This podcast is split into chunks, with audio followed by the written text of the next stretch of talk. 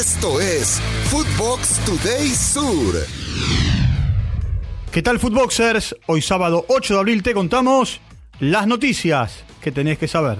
Recuerda seguir arroba Footbox Oficial en redes sociales, seguir el podcast y activar la campana. Empate agónico. El equipo de Gareca vencía tranquilo el taladro 3 a 1, pero se complicó con eh, los cambios y el gol en contra de Diego Godín. Y sobre el final, Banfield lo terminó empatando 3 a 3. Goleó Lanús. El equipo Granate venció como local 3 a 0 a Arsenal y se ubicó a 4 puntos de River, que es el único líder. Los goles del equipo dirigido por Franco Udelka fueron de Braguieri, Díaz y el legendario José Sant, a quien escuchamos. La verdad una alegría enorme. Hace mucho venía peleando por una, por una oportunidad y bueno, gracias a Dios hoy se me dio y se me dio con gol y con una linda jugada, ¿no? La verdad que fue muy, muy lindo la jugada, así que estoy muy contento. Sabe que lo quiero mucho a la gente, entonces cuando me toco el corazón y digo que estoy acá en la NU. Platense ganó sobre la hora. Con gol de Maximiliano Salazar, que ingresó en el segundo tiempo, el Calamar superó a Instituto en el estadio Ciudad de Vicente López en eh, partido correspondiente a la fecha 10 de la Liga Profesional 2023. No pierde pisada. Talleres goleó 3 a 0 a Barraca Central con un doblete del paraguayo Ramón Sosa y otro gol del uruguayo Michael Santos. Con este resultado, el equipo que dirige Javier Gandolfi es el único escolta de River. Ahora suma 19 puntos. Rumbo al clásico rosarino. Gabriel Heinze, director técnico de Newell's, habló en conferencia de prensa y dejó sus sensaciones y el análisis en la previa de una nueva edición del Clásico de la Ciudad, en donde reconoció que son lindos juegos. Lo escuchamos. Son partidos que se juegan hasta el último minuto, entonces todos esos aspectos hay que tenerlo presente, pero son más especiales por el tema de, lo emocional, del corazón, de, todas estas cosas, ¿no? Y Ilusión Geneise.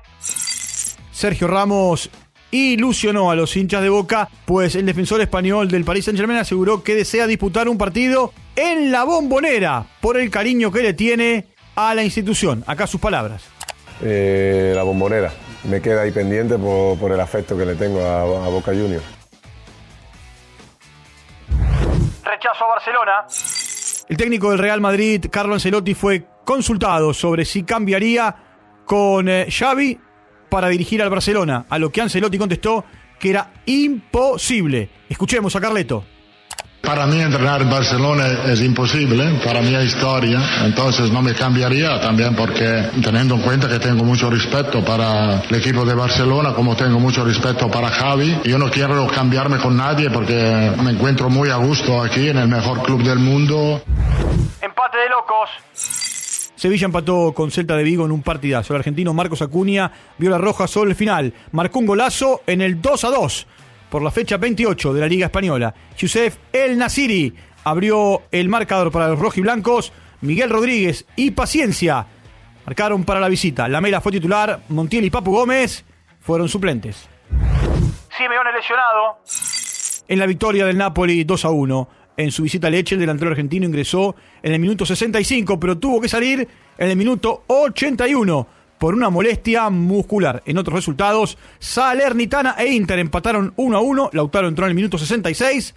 Milan y Empoli empataron 0 a 0. Clasificados al hexagonal final. Brasil le ganó 3 a 0 a Uruguay, mientras que Ecuador y Chile empataron 1 a 1. Con estos resultados en el grupo A se clasificaron Brasil, Chile y Ecuador, quedaron afuera Uruguay y Colombia. UEFA y su consejo. La UEFA anunció la creación del Consejo de Fútbol que estará integrado por 20 figuras importantes, entre las que se destacan Zidane, Mourinho, Ancelotti, Zanetti, entre otros. Brindará una opinión en cuanto a las reglas del juego, el calendario y las competencias. Tendrá su primera reunión el 24 de abril. Continuando con la información de la máxima autoridad europea, Alexander Seferín, presidente de la UEFA, dio su opinión sobre el tapujo de las acciones del Dibu Martínez en el título de la Argentina, asegurando que fueron repugnables y primitivas. Una cosa repugnable, eso no se hace. Ganaste la Copa del Mundo, demuestra algo de grandeza, demuestra que no eres un primitivo, declaró. Esto fue Footbox Today Sur.